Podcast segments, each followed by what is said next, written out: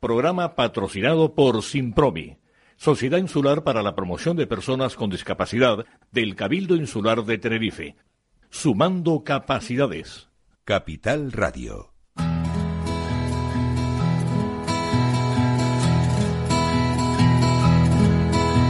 Comienza la caja de Pandora.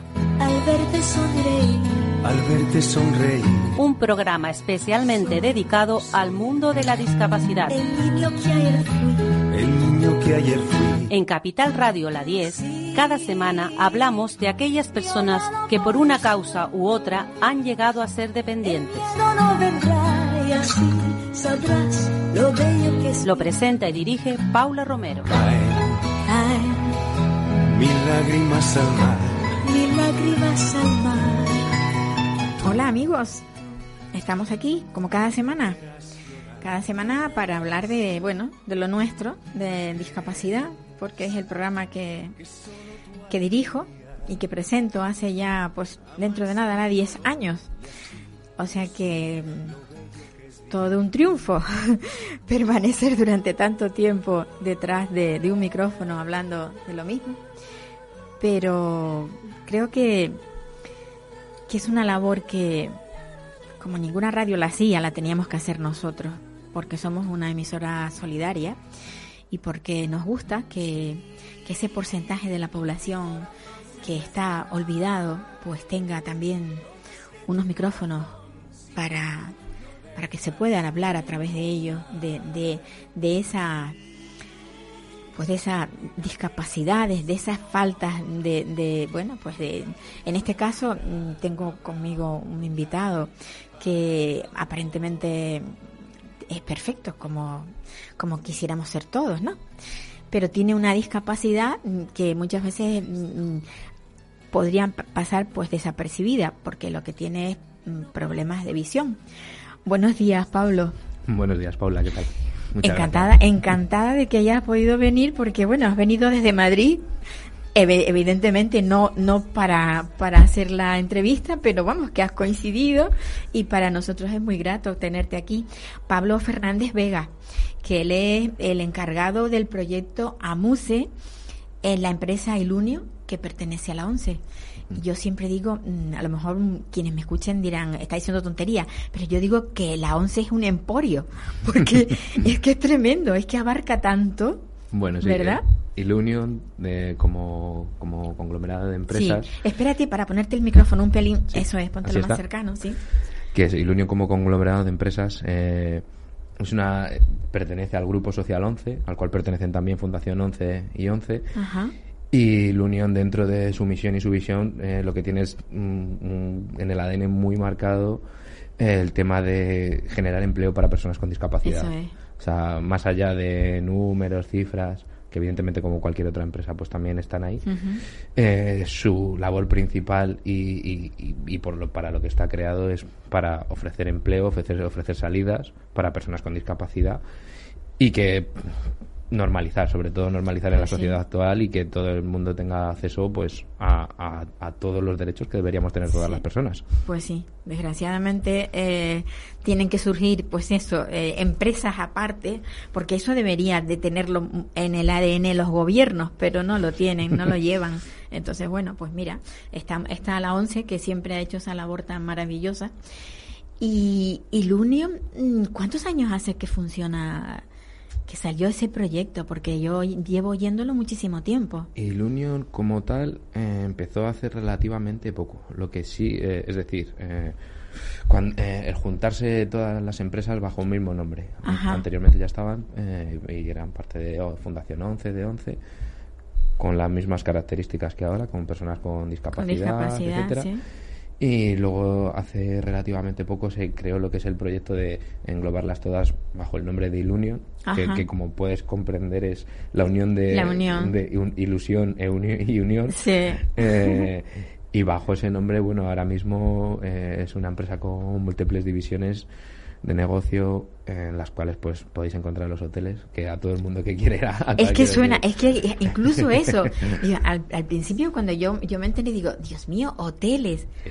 Hoteles, Hoteles dirigidos por personas con y, discapacidad y visual. pensado para y pensado para que las personas con, con discapacidad eh, puedan suplir los necesi- sus necesidades es decir Claro. hoteles accesibles eh, luego con el tema de lavanderías etcétera y luego dentro de ese conglomerado pues estamos nosotros que somos el Unión Tecnología y Accesibilidad que estamos en la parte de consultoría. Y lo que nos dedicamos básicamente es a ser consultores de, de entidades, empresas, etcétera, eh, de cara a mejorar la accesibilidad, a, a- a- a que todo el mundo pueda llegar, llegar a, a acceder a los sitios, tanto a nivel arquitectónico, etcétera, como acceder a los contenidos, que es igual de importante. Está bien. Es decir, nosotros dentro de lo que hacemos, pues para que te hagas una idea, eh, cubrimos la accesibilidad eh, desde nuestra parte de, de OUT, que es arquitectura y urbanismo, eh, realizando planes de accesibilidad, los cuales eh, tienen en cuenta no solo eh, las barreras arquitectónicas, sino también las barreras a nivel de contenido. Se hacen estudios que permiten a la gente eh, poder poner eh, en marcha proyectos en los cuales, pues, tanto ciudades como desde ciudades hasta edificios, etcétera, eh, se, se forman partiendo de la base de que todo debe ser accesible, todo el mundo mm, debe ser lo más independiente posible. Ahí estaría esa parte. Luego estamos en la parte de accesibilidad eh, tecnológica, pensado de cara a las páginas web deben de ser accesibles, Claro. eh, las aplicaciones deben ser accesibles. Todo el mundo hoy en día tenemos un teléfono móvil y ese teléfono móvil ya viene provisto de un lector de pantalla.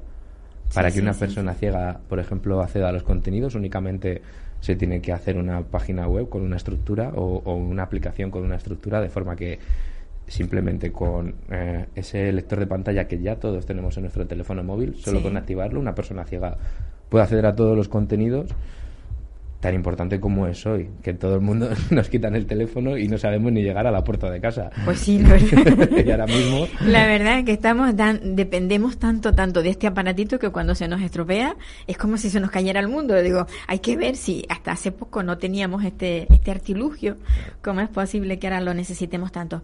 Y sin duda, al- a la persona que no ve le, le facilita muchísimo la vida.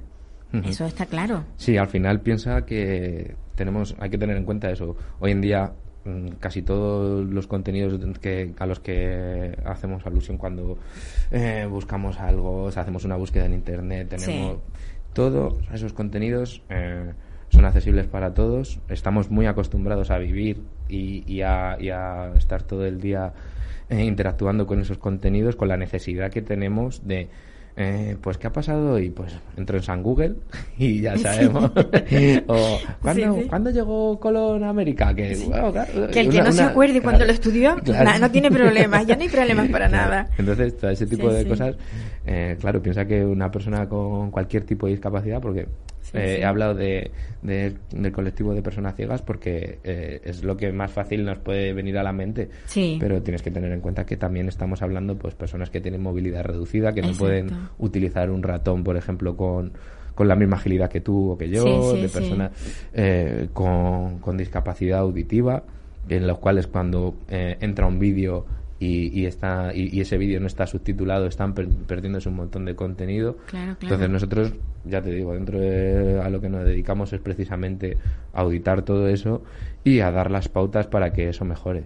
Tanto eso como luego clases de formación, porque esto siempre es una cosa que digo. eh, cuando tú, por ejemplo, consigues que un edificio sea accesible, ¿vale? Cuando Sí. consigues que ese edificio sea accesible, cuando consigues que tenga todos los contenidos, cuando consigues ya incluso que poder incluir alguna tecnología como los Bitcoin, que si quieres luego contamos un poquito, y ya tienes todo el pack, al final eh, el tema de, de la formación es muy importante de cara a que eh, el componente humano, o sea, todo eso sin el componente humano. No, no- no es válido, no- está sirve claro, para no sirve, sí, Al sí, final sí. lo- lo- es casi, o sea, eh, que llegues a un sitio y una persona te atienda eh, como a cualquier otro, ¿eh? No, no, se, no se pide nada. No, nada mundo. especial, sino Como- sencillamente, Como, como a cualquier sí, otro, sí, sí. sin muchas veces todo lo contrario. No, no, es, no es que te hagan ningún feo ni, ni tengan mala actitud, sino todo lo contrario. A veces eh, hay una, una sobreprotección que, que incomoda. Tal, Es Sí, decir, sí, sí.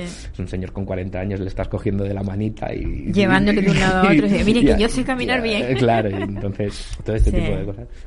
Bueno, al final a todo eso nos dedicamos, es decir, a Pues todo eso eh, pensamos que de cara a la sociedad, de cara al futuro, son cosas que se tienen que ir mejorando y que no solo sirven para las personas con discapacidad, Sí. sino que todos nos vamos a hacer mayores. La población ahora mismo cada vez... Eso, eso, eso, eso es justamente lo que la mayoría de la gente no entiende, que al final todos vamos a ser dependientes Eso es. de- o de una persona o de una silla o de algún artilugio, precisamente porque vamos a mermarnos en nuestras capacidades con la edad. Pero no, no, no, no lo entienden.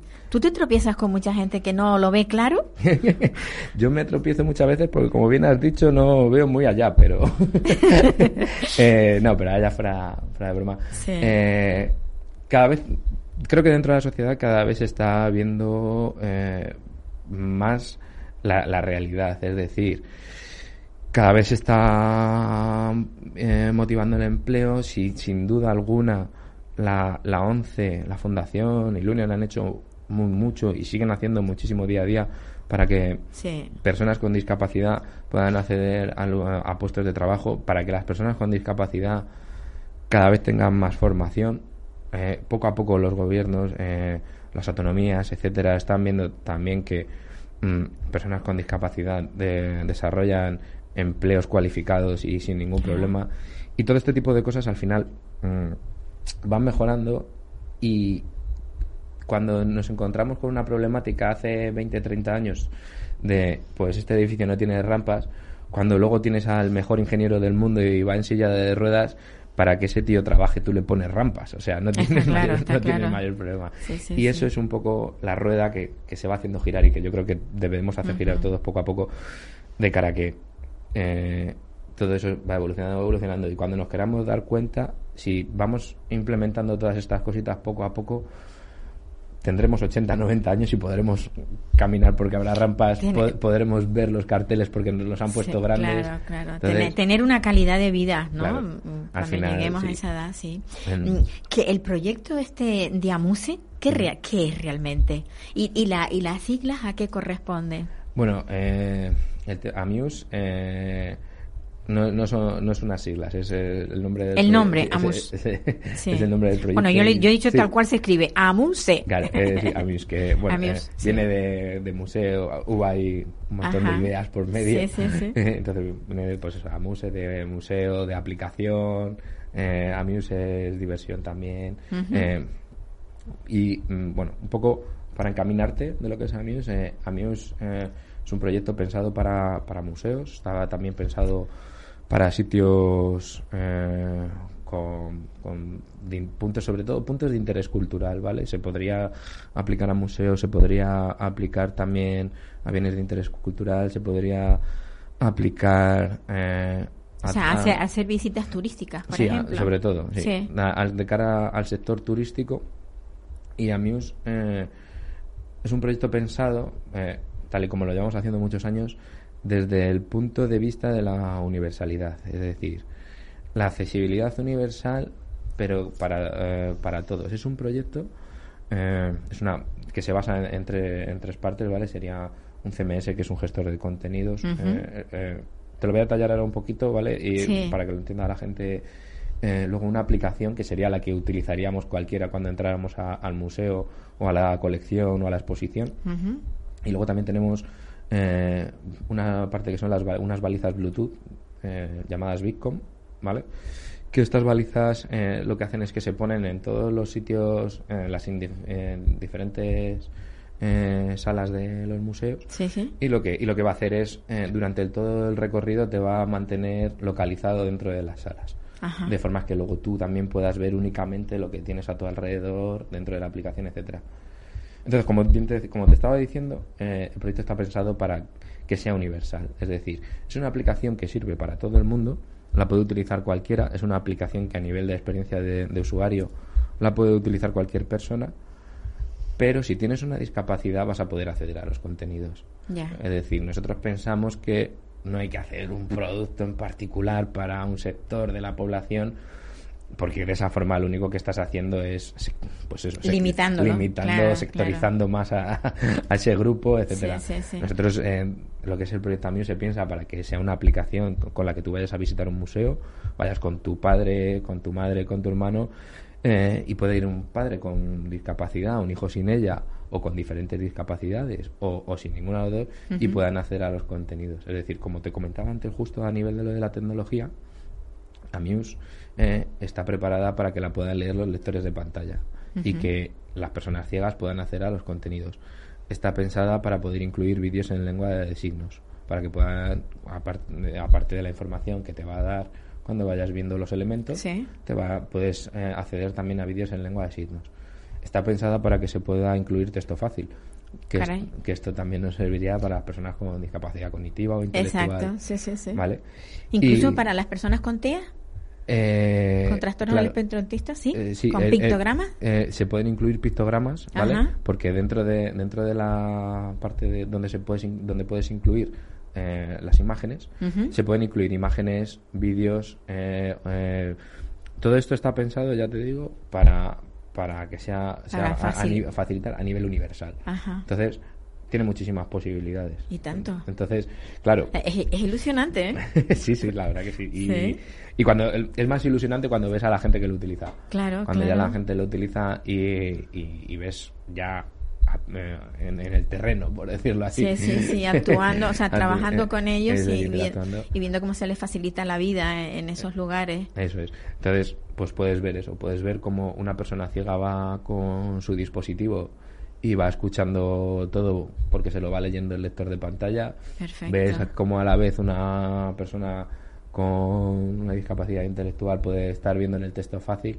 Porque al Claro. final, claro, puedes ver incluso como retomando un poco el tema de antes, una persona que a lo mejor no domina tanto el idioma como podemos dominar nosotros, eh, también puede entrar al texto fácil. No, claro, no, no, puede entrar Ah, al texto fácil ajá. y el texto fácil eh, le, le va a dar, le va a dar la información, pero de forma mucho más clara y sencilla. Claro, no, claro, no va a tener tecnicismo, no va. Entonces ya te digo, podría hacerse, pues eso, de cara a cualquier tipo de, de persona, con y sin discapacidad.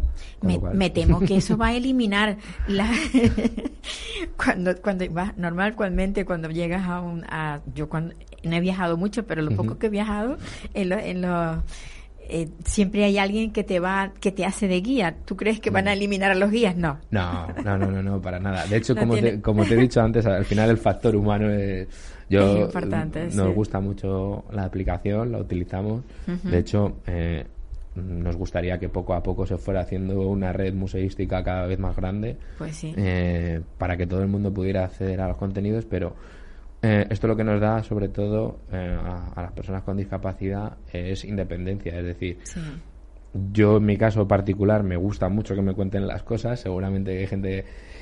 Entonces, si pillo el horario de, radio, de, de, de la persona que, que hace el recorrido, seguramente vaya con la persona que hace el recorrido, pero también me da la posibilidad de que si quiero entrar yo solo, eh, pueda entrar perfectamente, o si quiere entrar cualquiera, cualquier persona, en vez de estar esperándose, por ejemplo, a que haya... Porque claro, esto pasa muchas veces.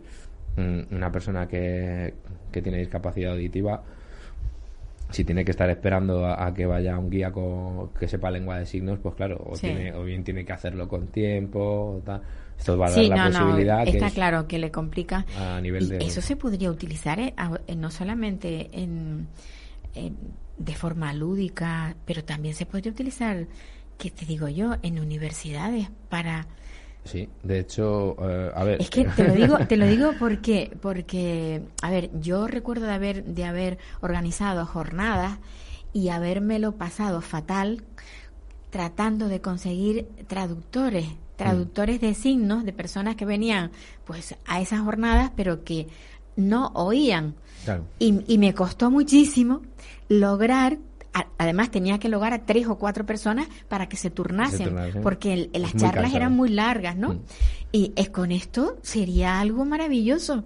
Sí, a ver, eh, el tema de los contenidos, siempre y cuando sepas los contenidos que, que, que vas a incluir, se podrían hacer. El tema de charlas en directo, bueno, o sea, habría que evolucionarlo y demás. Pero ahora mismo, si tú ya sabes los contenidos que vas a incluir, las charlas, sí, etcétera, sí. Eh, se podrían Se incluir pueden, per- se eh, perfectamente con sí. mediante el vídeo en lengua de signos. Se deja, habiéndolo grabado con anterioridad, ya te digo, no habría ningún problema. Y en ese aspecto, lo que tú dices, sí, esa posibilidad de. De utilizarse, utilizarse en otra, en en otra- otra, sí. Muchísima. O sea, bueno, en- al final todos los sitios, incluso eh, para al, al- al estar localizándote dentro de los sitios y al decirte lo que tienes alrededor, etcétera, pues esto incluso para poder entrar a un ayuntamiento, a un hospital, etcétera, Exacto. Sí, se, han sí, desarrollado, sí. se han desarrollado proyectos a, a- a partir de, de Amuse que se han hecho pues para poder eh, nos hemos desarrolla- desarrollado para poder entrar en hospitales ir de una sala a otra eh, que te vaya dando esa información todo este tipo de cosas siempre de cara a lo que decimos es decir Claro, que, que faci- sirva a para- facilitar, a facilitar. facilitar a todo el mundo Sí, sí, sí, sí. Ay, pues vamos, yo Pues, no- a yo- mí me parece maravilloso, la verdad. Sí, sí. Sinceramente, no sé, es algo muy, muy. Me ha encantado conocer el, el proyecto porque, bueno, da da mucha calidad de vida, sin duda. Lo- de lo que se trata también es de eso, ¿no? De que la gente tenga. Bueno, mm, yo cuando cuando hablábamos de Ilunio y hablábamos de, de, de hoteles, pero también hay mm, equipos de limpieza, o sea, e- este Ilunio Mm. eh, aglutina muchísimas profe- a muchos profesionales. Sí. De hecho, bueno, eh, el, el grupo tiene diversas divisiones de trabajo, como bien dices. Tenemos la parte de hoteles, tenemos la parte de facility service que engloba, pues eso, li- eh, limpieza. Engloba lavan- de lavan- lavandería, ¿no? eh, sí, luego tenemos también la parte de lavanderías. Eso. Eh, ya te digo, eso, a nivel, o sea, a nivel nacional estamos hablando de una empresa de más de 36.000 trabajadores Caray. eh, lo que es Ilunion. Con lo Sí, cual sí, sí. hablamos de, de una empresa que está dando calidad de vida a muchísima gente. Estamos hablando de una empresa que más del 50% de sus personas tiene discapacidad. Que tenemos, duda. claro, yo personalmente trabajo en un centro especial de empleo, eh, del cual pues estamos hablando del más del 70% tenemos algún tipo de discapacidad y somos yo creo que la mayoría eh, personal cualificado ya, ya no estamos hablando es sobre todo lo que como ahora que tocas el tema lo que intenta Ilunion en ese aspecto es un Sí. poco transmitir a la sociedad dar esa imagen cambiar esa imagen sobre todo de la persona con discapacidad que no Pero más eh, personas formadas, formadas, sí. formadas. Sobre Tú- todo la formación que, que, Claro. que, que el propio grupo imparte. Es decir, puedes venir formado, puedes Sí. tener tu carrera, puedes tener eh, tu experiencia laboral, pero luego dentro del grupo se imparte muchísima formación de cara a, a mejorar a esos profesionales. ¿Tú simultaneas tu trabajo con... ¿Estás terminando la carrera? Eh, estoy empezándola ahora. Ah, estás empezándola. Yo pensaba que estabas terminándola. No, no, no, está, estoy empezándola. Ya. Estabas haciendo... Eh, eh, en publicidad y relaciones, publicidad públicas y relaciones públicas en la red Juan Carlos. Pues muy bien. Bueno, la verdad es que el tiempo se nos, se nos ha acabado, Pablo. Es que hablo Yo- mucho. ¿eh? Yo, yo creo que, que bueno, que la, la oportunidad que hemos tenido de conocer este proyecto de la ONCE, porque hay que recalcar que el origen viene de la ONCE, de esa organización nacional de ciegos de toda la vida, que yo, yo muchas veces lo digo, digo, claro, yo soy muy mayor y yo, yo recuerdo cómo se decía lo de la ONCE, mi, mi madre decía, vamos a, copa- a comprar los cupones de los ciegos. Sí. y fíjate lo que ha cambiado con, la verdad que ha sido un, un gran salto, un la gran envidia, salto. la envidia sí. de muchos países a nivel de Sin- sin discapacidad. lugar a dudas, sino sin lugar a con dudas. organizaciones como la ONCE, como, como el Grupo Social. Pues sí. Cualquier, darí- cualquier país daría cualquier cosa por tener una organización así. Pues Pablo, gracias por haber venido. Otra vez que vengas por Tenerife, ya sabes, Sí. estamos en contacto y vuelves por aquí porque tendrás muchas más cosas que contarme. O sea Perfecto, que Cuando queráis.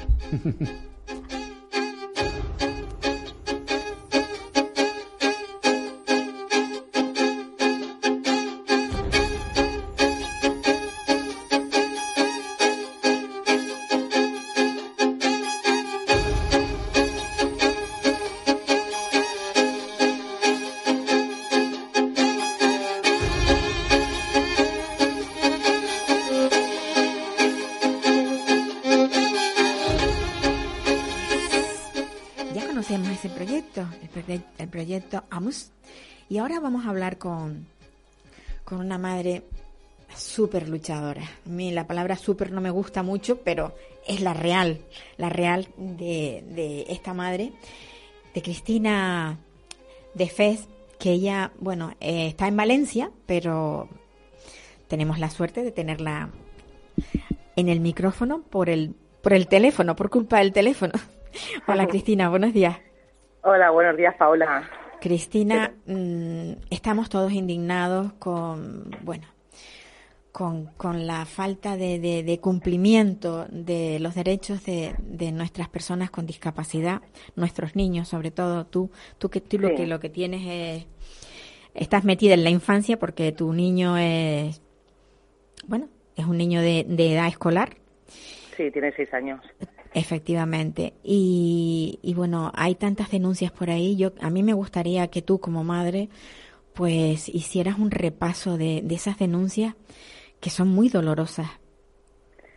Pues sí, Paula, la verdad, dolorosas, sangrantes. eh, la Administración no toma medidas, no hace caso tampoco del informe de la ONU, en el cual ella está condenada España por violar los derechos de las personas con discapacidad. Ya tiene ya dos informes, en el cual le dice para que tomen medidas y unas directrices. eh, no hay ningún compromiso político. Los que, go- los que gobiernan hacen caso omiso de estos informes de la ONU. Y nuestros hijos, pues eh, Cristian en mi caso, que es un niño con autismo de seis años, pues mm, nos, en- bueno, nos sentimos abocados a, una lucha realmente titánica por realmente reclamar lo que realmente pone las leyes, que son sus derechos. Esto significa derecho a la igualdad, derecho a estudiar con medios y, y derecho a no estar discriminado. Porque no se trata de estar en un colegio y ganar una sentencia, se trata de darle la oportunidad de poder aprender como el resto de niños, porque realmente la educación es obligatoria, pero también sus, sus apoyos y sus y su personal eh, cualificado, que no lo hay. Entonces, eh, en este caso, Paula está en una situación de, vulnera- de vulneración de derechos, Sin duda. tanto también eh, en tema de educación como en tema también de sanidad. Sí, Entonces, sí. eh, yo empecé en el colegio, eh, ellos ya tenían un dictamen médico de, de Cristian, que el niño tenía TEA, autismo, y desde un principio no se ha puesto ninguna medida, el niño está como un muele, y no le han puesto no, ni medios, ni libros, ni tableta, ni nada para poder él eh, desarrollarse en una vida adulta. Entonces, ese tiempo es primordial para ellos, para Cristian y para cualquier niño que, que tiene necesidades educativas, y ese tiempo no se recupera. Tenemos que seguir avanzando, eh, reclamar lo que les pertenece y que no se le está dando. Entonces, claro, la Administración se burla realmente de la justicia, en, en este caso, de, de mi, bueno, un caso sangrante que fue el de Cristian, como de tantos Cristian. muchos que hay. Tú, tú ganaste un, un, esto, un juicio, ¿no? Tú le, a la administración. Sí, yo gané un, de- eh, un juicio porque se- por derechos fundamentales hice un contencioso administrativo porque a mi hijo me lo, me lo derivaban a un centro de educación especial sin, sin mi consentimiento, mío ni de mi marido. Tampoco se, se me dio un 30 días de- para poder hacer un recurso de alzada, para presentar las alegaciones que estaba de acuerdo, aunque ya lo registré por escrito. A partir de ese día eh, se le vetó la entrada a Cristian, ya no pudo entrar al colegio, se me llamó la policía, como si fuéramos eh, animales, que realmente mi hijo que es un niño que quiere estudiar como todos.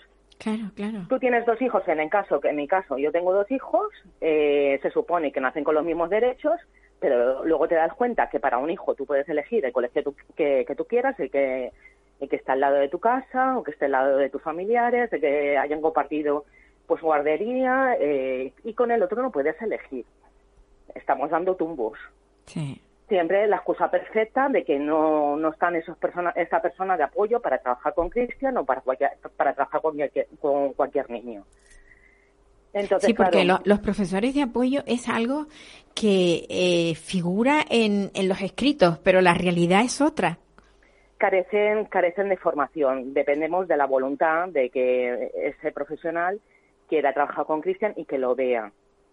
Mm, Realmente, Paula, es creer en ellos, simplemente. Porque yo, por ejemplo, no tengo ningún máster sobre inclusión, no tengo ningún máster eh, para trabajar con niños autistas, bueno, con autismo, perdón. Sí. y, y realmente eh, cada día pues eh, em- empiezo a, a mirar, a buscar si esto no le va bien, esto no le va mal y eso es lo que tienen que hacer ellos, eh, hacer decretos que realmente sean inclusivos, pero con una partida presupuestaria que realmente no se está haciendo. Entonces no sirve de nada poner inclusión si realmente no dotan a, los colegios de recursos para que realmente ese niño esté incluido. actualmente no está mi hijo. Entonces, si no se le ponen los apoyos, no se le pone la tableta, no se le ponen eh, los recursos, eh, no sirve de nada esa inclusión. Mi hijo es un mueble dentro del colegio. Entonces, claro, eh, a partir de ese día que se le vetó la entrada, pues ya hicimos, eh, eh, bueno, pedir lo que son las medidas cautelares de Cristian para que en el, caso de que se ganara o se perdiera el juicio, pues por lo menos para que, que a mi hijo no me lo desestructuraran y que continuara con sus, compañeros de clase desde los tres años. se concedían las medidas cautelares, aún así con el auto de la jueza, que se concedían las medidas cautelares, tampoco me dejaron entrar. Ah, pues me bueno, llamé yo a la policía porque en este caso lo llamé yo porque no me dejaban entrar con el auto la juez, porque luego se excusan que yo no llevo a mi hijo porque mi hijo tiene asentismo. Y entonces, claro, siempre es que es la madre, siempre es el niño, cuando no es así. Eh, tengo también em, lo que es un informe policial que, que, realmente pedí yo a la policía, pedí los dos informes que se adjuntaron a, al juicio en la cual eh, uno de esos informes, en la primera vez que el colegio me llamó la policía, eh, lo, pone, lo pone bien claro, que, eh, que el director llamó al centro, o sea, llamó a la policía y que me hicieron un informe psicopedagógico a petición de la tutora. Madre mía. luego, posterior, y por el gabinete psicológico municipal y luego por la maestra de educación especial. O sea, para ver si tú estabas en tus cabales, poco menos, ¿no? Sí, para quitarse al niño de encima, Paula. Que eso es tremendo, la verdad. Pero todo, eh, es que eso de que podemos elegir los padres es mentira, no podemos elegir, estamos instigados, instigados y, que esto ya es en plan dictatorial. Nosotros eh, tenemos lo que es la custodia de nuestros hijos, pero realmente es como si nos la, nos la quitaran. No tenemos ni voz ni voto. Esto es obligación y, así vamos. Es que, y luego, bueno, después de que se ganó el juicio, pues Cristian eh, iba al colegio, pero claro, no, no me ponía muy buenas caras cuando era su derecho a estar, su derecho a compartir y su derecho a la igualdad que no, no, no se establece. Y tampoco ponen voluntad, que es lo, lo más duro. Claro. Entonces, claro, todavía continuamos, ahora a principio de curso, pues eh, me he reunido con tutores, con el tutor, bueno, con la tutora, me he reunido también con audición y lenguaje, luego OPEDA, pero que realmente educadora solo tenemos una para todo el colegio y, hay dos niños con autismo, uno mi hijo y otro mi sobrina del colegio, entonces una educadora. ¿Y coinciden los dos, para dos hijos coinciden los dos en, el, en la misma aula? Eh, no, porque mi sobrina ya tiene nueve años, pero es así. Eh, hacen, bueno, hacen también adaptaciones curriculares, que son así, no titulan, pero claro, eh, ellos se basan de que tu hijo no está a mismo nivel que el resto de compañeros, que por lo tanto nunca van a estar, porque tienen una dificultad. Entonces, claro, se hace una adaptación curricular porque tienen que tener un desfase de dos cursos y si no se le ha dado ningún material ni se ha trabajado con ese niño, todavía va a tener más eh, más retraso. Claro, claro, sin lugar a dudas. echa la ley, echa la trampa. Entonces estamos así. En contra, bueno, y incluso también la ONU lo dice bien claro, que los profesores no tienen formación, que se tendrían que formar para trabajar con niños con necesidades y también dice que los informes psicopedagógicos, que yo digo que, eh, bueno, comento para que los padres se nieguen a que su hijo le haga un informe psicopedagógico porque eso va en contra de los derechos humanos de un niño. De un niño adolescente, me da igual la, edad que tenga. Porque realmente comparan con un niño neurotípico, con un niño que no tiene nada, por lo tanto siempre va a estar en desventaja. Pero siempre ven las carencias de ese niño, no ven eh, ese niño cómo puede progresar, cómo podemos darle, adaptar sus contenidos de, del material escolar, no siempre el problema es el niño y tiene aparte que si trabajan matemáticas tienen que trabajar matemáticas con ese niño con ese niño en clase simplemente a otro nivel porque tiene un nivel más bajo. Bueno, en el caso de mi hijo, porque Claro, pero el problema se plantea en eso, en que no que los profesores de apoyo ni están preparados y además son pocos. Claro, son o, no o no hay ninguno en alguna en algunas ocasiones, claro. Claro, ahí nos tenemos que revelar las familias, Paula, y exigir lo que realmente les pertenece, porque esto no es una lucha de mm, centro ordinario, centro de educación especial o, aula TEA, aula en clave, depende de la comunidad autónoma que vivas. Aquí se trata de derechos humanos y que se están violando esos derechos de estos niños, niños o adolescentes. y que luego para el día de mañana, pues eh, mi hijo tiene seis años, va para siete, pero para el día de mañana, pues eh, todo eso para no va a poder estudiar, no va a poder estudiar porque si ya se le veta directamente en un colegio ordinario cuando la educación es obligatoria, para el día de mañana eh, no va a estar poder adaptado a una sociedad. Claro. Oye, y, y, y yo me pregunto, eh, con profesores eh, particulares, estos niños van avanzando, está claro. Claro, Pero, eh, pero yo tengo- económicamente las familias no lo pueden soportar. Claro, dependemos de ayudas, esas ayudas a lo mejor tardan un año, como tardan dos, lo tenemos que sufragar los padres. Y luego también, pues otra cosa, porque hay una ayuda, por ejemplo, para, para el tema de niños con necesidades, que están las becas MEC para, para dotarlos de recursos, y realmente, por ejemplo, en el caso de mi hijo, de mi sobrina, les han negado la beca. Entonces, claro, si hay poco y lo poco que hay no lo dan, entonces, mm, ¿qué hacemos? claro. Es, la verdad es que es, es complicadísimo y porque además profesores mm, preparados hay muchos. La cuestión es que los contrate la administración y los coloque en los colegios donde se necesitan. Claro. Es que Porque si tú quieres, eh, si tú Paula. particularmente quieres tener un profesor que trabaje con tu hijo, lo vas a tener, pero volvemos a lo mismo, sufragando tú esos gastos. Claro. Tendría, tendría que haber una ventanilla única en el caso de que tu, hija, tu hijo o tu hija eh, tenga un dictamen médico directamente que le pusieran las ayudas. Sí, Es que no tengo que decir que necesita esto o necesita lo otro. Realmente saben las carencias que tiene mi hijo y se tendría que trabajar con ellas, no trabajar con ellas para quitarme el niño de encima y optar por otras opciones que las familias no queremos. Y algunas familias están abocadas a llevarlos allí porque ven que, su- que tu hijo, a la hora del patio, está niño perdido, no le hacen ni puñetero caso, con Es- perdón de la palabra otra, sí. Y, y dicen, bueno, pues me voy a un centro de educación especial o me voy a una, una aula en clave o una aula CID, pero realmente son los mismos profesionales que están trabajando también en colegios públicos, Mm. en colegios ordinarios. Y si no tienen eh, conocimientos tampoco lo va a tener allí, depende de la buena fe de esa persona y no podemos depender de la buena fe de esa persona porque nuestros hijos tienen, van para el colegio para aprender, no para pasar el tiempo. Sin duda, sin duda. Esto es como, a ver, es que mm, yo, yo lo que siempre me, me pregunto es por qué, por qué, por ejemplo, la atención temprana no continúa a lo largo de toda la vida de, de estas personas que necesitan esas atenciones especiales. Mm. Porque a los seis años se les quita la atención temprana. No sé en tu comunidad autónoma cómo Sí, sí, estará. es lo mismo, Paula. Claro. Y entonces a partir de ahí, que los padres se busquen la vida. Claro. En los colegios exactamente lo mismo, que los padres se buscan la vida. Pero, Sí, pero es que tampoco nos dejan que, que, busquen, que nos busquemos la vida. También les decimos que hay un informe de la ONU que, que tienen que tomar eh, ellos medidas y pedir los recursos para, para ese niño que necesita y les da igual. Dicen que ellos tienen unas normas eh, a nivel de dirección, pero no, es que hay unas órdenes por encima de esas Pues sí. y unos tratados internacionales. Que Oye, creo, caso. creo que hemos ganado muchísimo con el tema de las redes sociales, porque antes todas estas cosas nos las comíamos en casa y Pues sí. en, en el círculo más cercano. Ahora de Cataluña a Valencia, de Valencia a Euskadi, de Euskadi a Andalucía, cualquier comunidad autónoma está conectada. Cualquier padre, cualquier madre de estas comunidades están conectados a través del Facebook, del Twitter, de lo que sea. Sí, Y tenemos la suerte de que podemos hablar de todo esto, ¿m? Pues como por ejemplo estamos haciendo ahora. Yo creo que, claro.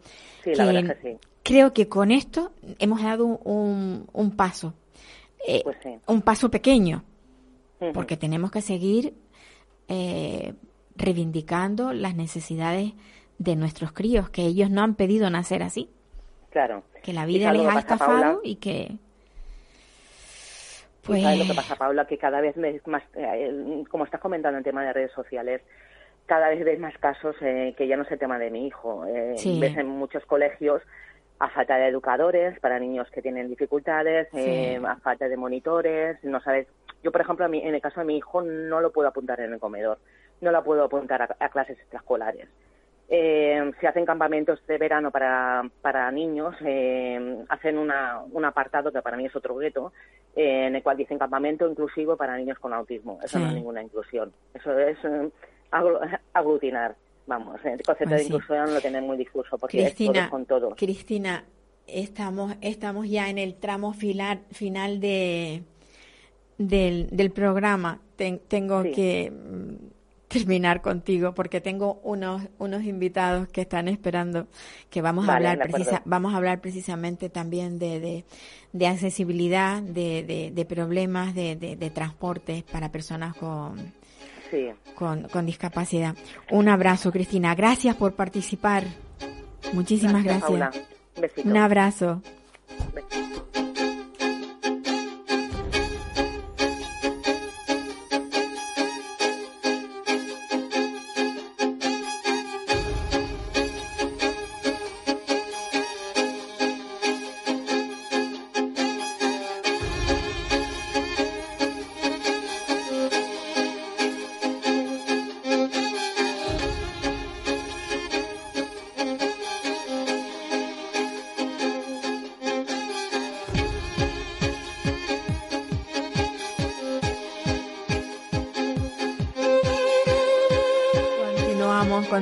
con, con, bueno, ahora tengo unos invitados presenciales. Eh, La verdad es que eh, para mí siempre es mucho más grato tener, tener presente a las personas con las que hablo, pues porque, porque les, vi- les miro a la cara, incluso en algún momento les puedo tocar la mano, yo qué sé, cosas de esas, ¿no? Y es muy agradable. Aquí, mm, ahora mismo vamos a hablar de, de un problema que, que no sé por qué se ha tenido que plantear. Con Al- Alexis Morales es una persona que, un profesional del taxi, que se gastó su dinero en, en adaptar un, un vehículo para poder transportar a personas con, con discapacidad, con discapacidad física, y que viene acompañado, que yo no sé el nombre de su acompañante, Arlene. Arlene Abreu. Arlene. Arlene Abreu. Arlene Abreu. Bueno, pues viene acompañada, que también supongo que eres otra profesional Ah, del, del taxi. Acércate al micrófono porque estamos... ¿Qué problemas hay, Alexis? ¿Qué, cuál- No, qué- problemas no hay ninguno. Lo que pasa es que determinado compañero que se sabe la ley Sí, la interpreta o malinterpreta para causar daño a los adaptados. ya. Porque de hecho este domingo lo que pasó es que el caballero en cuestión me denunció a la policía diciendo que yo estaba trabajando en mi día de descanso, cuando saben perfectamente y hay un comunicado por ahí donde él dice que todos podemos trabajar todos los días con Sí. adaptados. O sea, él lo anuncia un platillo por el otro lado y llega y le dice a un guardia que yo no puedo trabajar en mi día de descanso, cuando sabe perfectamente que lo puedo hacer cuando tengo servicios para personas Para personas con, con o sea, movilidad es como reducida. una persecución, un acoso. Sí. Es, el- es la segunda denuncia que tengo de él, por parte de él, es un acoso continuo hacia mí. Pero eso no tiene explicación, porque vamos a partimos de la base No, de, de- que, de que vehículos adaptados hay muy pocos Somos ocho. y que, y que tienen que funcionar todo el año. Sí, no pueden decir de lunes a viernes trabaja usted y el, el, el viernes, el sábado y el domingo mm, No. se quedan sin... Es que no puede ser, ¿no? De hecho, tenemos una escasez tan grande Claro. que en muchos días de la semana no hay coche. Claro, Porque claro. también tienen necesidades, tienen cosas que hacer en casa, tienen necesidades personales. Sí, pero- Entonces, pero incluso se llega a quedar Santa Cruz sin coche. Pero tú lo dices y dices, ¿cómo va a ser eso? Sí, se queda Sa- Santa Cruz ¿También coche. tienes tú un coche adaptado? Sí, yo también tengo un coche adaptado y, y lo que estaba diciendo Alexi, nosotros mm, en teoría tenemos que tener dos días de parada y claro, Dos días de descanso. sí, eh, Ah, vale. como todos los taxis tenemos un día laboral Sí, eh, que paramos y es rotativo y sábado y domingo alternativo con par e impar. ajá. Entonces, claro, ¿qué pasa? Que el día de, en teoría, descanso, Sí, hay clientes que son fijos y, y todos los compañeros a su vez tienen clientes fijos. Entonces, quieras o no, tienes que salir a atenderlo. Claro, Pero no puedes cargar de la calle. Si una persona agarra, te saca la mano, tú no puedes cargar a esa sencillamente, persona. sencillamente tienes que limitarte A la esa movilidad persona que la reducida. tienes ya, digamos, contratada Sí. de fijo. como Sí, sí, sí, incluso con porque- reservas de una semana. Claro. A mí, por ejemplo, el caso de este domingo fue Sí. que el servicio, yo lo tengo concertado desde el día 27, Ujú. lo recojo el día 28, el día 29 se va la luz en toda la isla, Sí, la verdad es que fue una, nos quedamos una- sin ascensores un trastorno. y entonces tenemos que estar a la espera de que regrese la luz o, en el último esfuerzo, ir a bajar una señora de un tercer piso por las escaleras a expensas de que el otro edificio donde ella vive encima es un treceavo piso. Madre mía. La, Entonces, gen- yo la gente no se imagina lo que pasó con la gente de movilidad reducida ese día. Sí, Eso fue sí, sí, atroz. Yo tengo un- una usuaria que al día siguiente me llama para decirme que se tuvo que quedar en casa de una amiga porque su edificio se quedó sin luz y el ascensor No regresó la luz a las claro. 11 de la mañana del lunes Sí. y no podía subir a casa. No, yo el, el tema de- del transporte es complicado porque de hecho nosotros tuvimos aquí hace unos par de semanas una persona con, con- en silla de ruedas que además no pudimos meterla ni siquiera dentro del estudio porque traía- llevaba un artilugio tan grande porque Mm. era una persona dependiente con oxígeno José y Robles era. efectivamente efectivamente Lo conozco, lo conozco. efectivamente es una persona que tiene ELA y la verdad es que lleva una vida bastante complicada. Y entonces me hablaba, me decía su mujer, eh, cuando queremos ir a algún lado, y los autobuses, bueno, guaguas como decimos aquí en Canarias, no todos tienen rampas, no, to- no todos están preparados o, o no funcionan, o las tienen y no funcionan. Muchas barreras arquitectónicas para, Claro, para claro. las personas Y entonces dice, y dependo, dependo de un taxi, pero los taxis yo no los encuentro así como lo puedes encontrar tú. No, normal. Lógicamente. Hay veces, por ejemplo, a mí ayer Sí. me llamaron para dos inmediatos. Dos inmediatos es que te llaman y tú tienes que estar regulando, llamando a la compañera, tú lo puedes hacer. Yo a Claro. veces los llamo y ellos están liados. Y yo le digo, mire, lamentándolo mucho, va a tener que esperar usted media hora. Pero imagínate que tengan que ir rápidamente al a urgencia. hospital No puede. por, una urgencia. Cuando es urgencia ¿Qué paramos a la, a la anterior, porque a mí me ha pasado Sí. estar con un servicio y tener que decirle, "Mm, fulanita, espérame aquí, que es que, es que tengo una vuelvo". urgencia. Entonces, Sí. claro, a la urgencia yo salgo corriendo. Claro, claro. Pero es que hay personas que por desconocimiento dicen, ese es un taxi adaptado, me dieron su teléfono. Eh, es que, eh, ¿para cuándo lo quiere? Eh, No, para allá. Le dije, no, tengo una silla en curso Claro, y tengo otra claro, que sigue. Claro, No, claro. A mí me pasó el otro día y si es que yo no lo sabía, digo, pero es que yo tampoco sabía que su, su mamá no puede estar sentada tanto tiempo. Cuando usted Claro. tiene esa necesidad, lo que tiene que hacer es concertar el servicio completo. Yo voy, la dejo, la espero Sí. y cuando usted salga, la retornamos rápidamente. Claro, claro. Pero es que yo me muevo por todo Santa Cruz y Santa Cruz no es pequeñito, es largo. Y, puedo y el estar con- tráfico muy denso. De hecho, yo estaba con un servicio al aeropuerto con una silla de ruedas y la mujer no esperó. La mujer cogió y levantó a la mujer en peso, a su mamá, y se la llevó en un taxi normal. Pero porque, claro, ella pensaba que es que estaban allí ya para ella. Digo, Claro, pero es que eso no podemos. De hecho, No, por es- las tardes no hay es taxi. complicado. Bueno, y ese compañero que está... mm, y esas denuncias, como la, las solventas. Luego, No, la luego te las vino- quitan, te las vino- quitan. Vino te- el señor agente, me ¿Sí? pidió la documentación, le expliqué que nosotros podemos trabajar con personas movilidad reducida, le enseñé que no debo, porque es protección de datos, el mensaje del cliente del día 27 Ajá. y él me dijo que es que ahora tengo que esperar una, un acta, me van a levantar un acta disciplinaria a través de urbanismo. O sea, que tengo que esperar que me llamen para una cosa que él sabe que yo estoy haciendo correctamente. Eso es un abuso. Ese señor, lo que pasa es que le encanta estar siempre. Pero solamente En la lo hace lo hace con el taxi. ¿Es tuyo o, o con- No, también con el ellos también los persiguen. A ver, ¿qué es lo que Todos ocurre? los taxis son de la, de la misma, digamos, parada. No, No. no, diferentes No, ¿Por ya, ya el concepto de parada no existe. Ah, ya no existe. No, no. Ah. Nosotros nos podemos parar en, en donde sea. A ver, lo gracioso del día domingo es, Ella estaba también. tú sabes, yo estaba con él. Sí. Justamente yo era el taxi de par, eh, el taxi que podía trabajar era yo. Ajá. Y él era el impar. Ya. Y, eh, nos estábamos tomando un café. Eh, porque yo sé lo que está haciendo. Ya. Claro, y de repente vemos toda la movida y digo, espérate aquí. Tú me podrás decir a mí que no habían cosas más importantes para la policía el día domingo con todo el caos que hubo que ponerse a andar entretener con eso. buscando Ellos están en una alerta con alarmas, cosas, porque no hay luz. Sí, sí, y sí, poner a ocupar a la policía en eso me pareció primero muy Un mal despropósito, hecho. un despropósito total, y cuando veo que era efectivamente con él, y yo, ¿por qué hace esto? Sí, sí, sí. Si yo soy la que estaba allí, soy el taxi que podía trabajar y no le digo nada, que podría ser la que me podía quejar. Sí, sí. Nosotros a veces estamos liados en nuestro día de trabajo normal y si sa- él vive lejos, él vive en Radazul. Él va a dejar al cliente a las ¿a qué hora lo tenías que dejar? Lo tenía que recoger a las 5 de la tarde, pero... yo- Pero es que él no puede irse a su casa, no, No, hay luz, la gracia es no, que no podía podía entrar al garaje. Yo había dejado un, cli- yo había recogido un cliente a la una menos cuarto. Lo subí a la laguna, bajé a saludar a mis padres.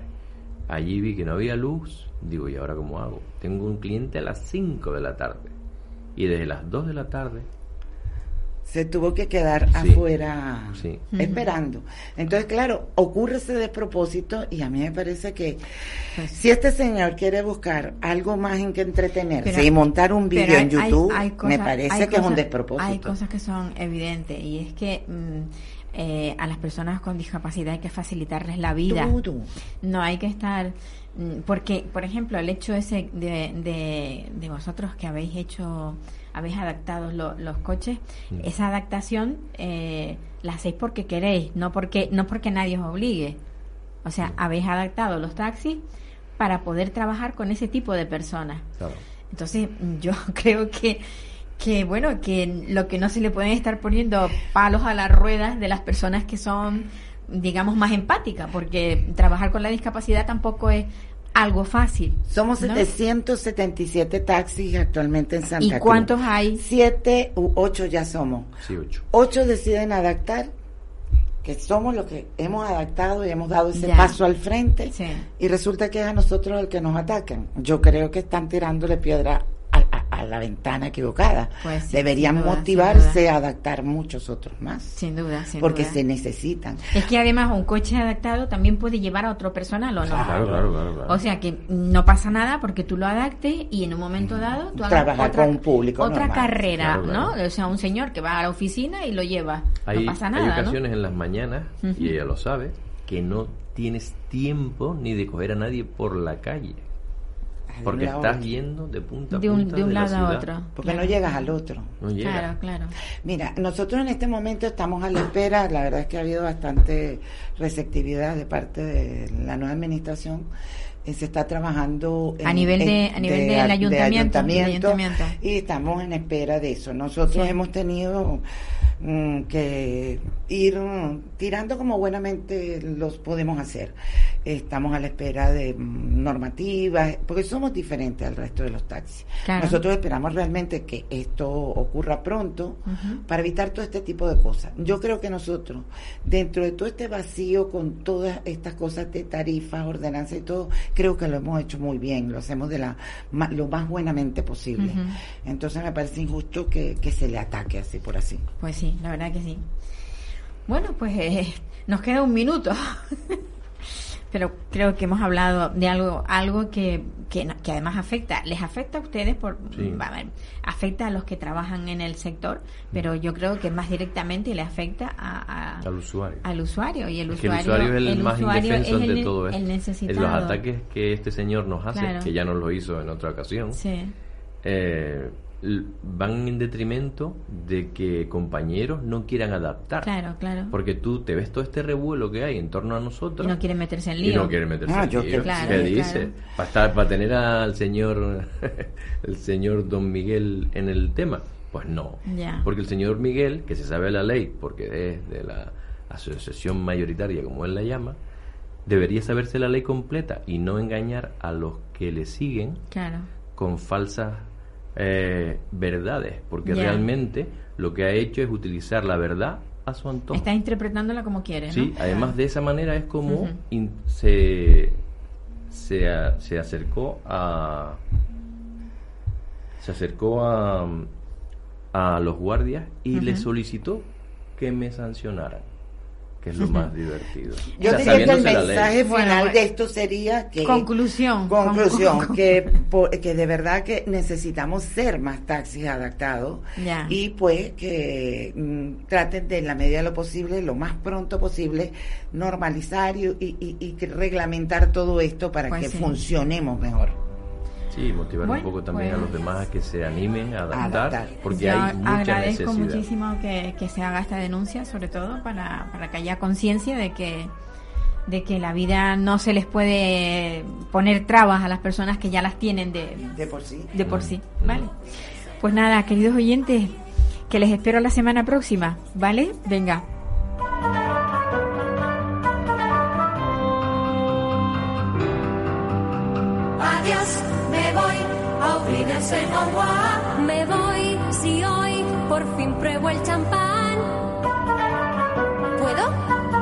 No. Me voy, goodbye, olvídense en adiós. Me voy, con un suspiro y un adiós, adiós.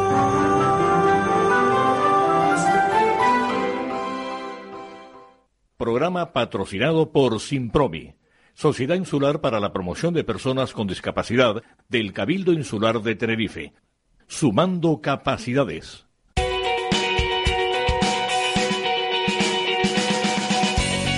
Capital Radio. Música y mercados.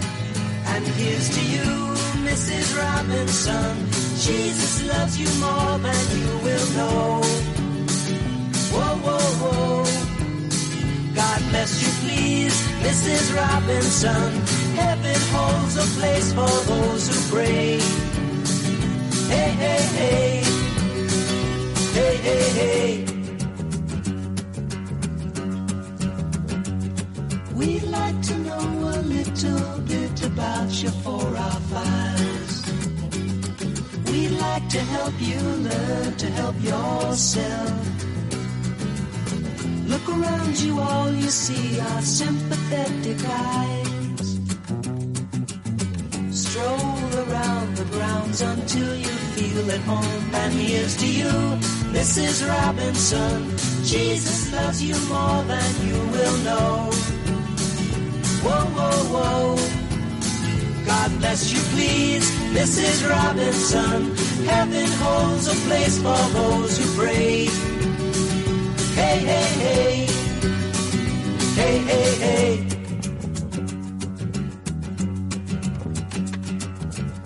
Hiding in a hiding place where no one ever goes. Put it in your pantry with your cupcakes. It's a little secret, just the Robinsons affair. Most of all, you got to hide it from the kids. Cuckoo, cuckoo, Mrs. Robinson. Jesus loves you more than you will know. Whoa, whoa, whoa. God bless you, please, Mrs. Robinson. Heaven holds a place for those who pray. Hey, hey, hey. Hey, hey, hey.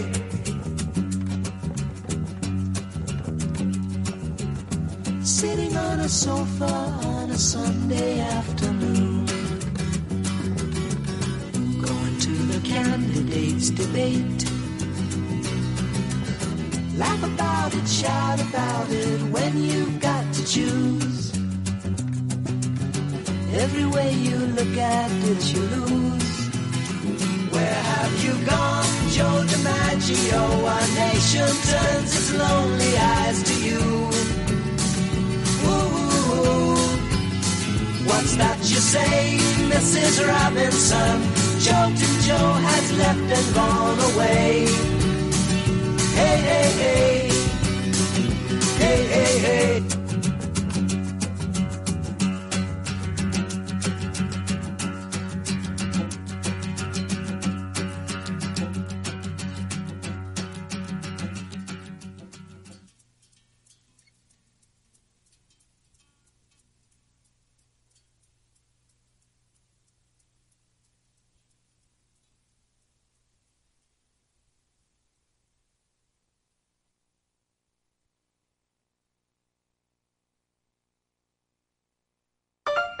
Imagina un espacio de radio sin contertulios políticos, sin cuñaos que opinen a un tiempo sobre el Betis, el Suajili antiguo y la independencia de Mocejón. Exit, pues la misma palabra te lo dice, significa éxito. Un programa no sobre política, sino sobre la vida, sobre gente ejemplar, sobre héroes.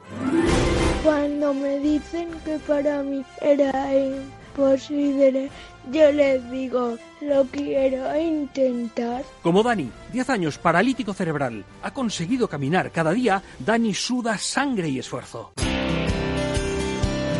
Ya lo dijo Antonio González Calderón, la radio es la vida que suena. De lunes a jueves a las 8 de la tarde, aquí somos así, con Rafael Cerro en Capital Radio.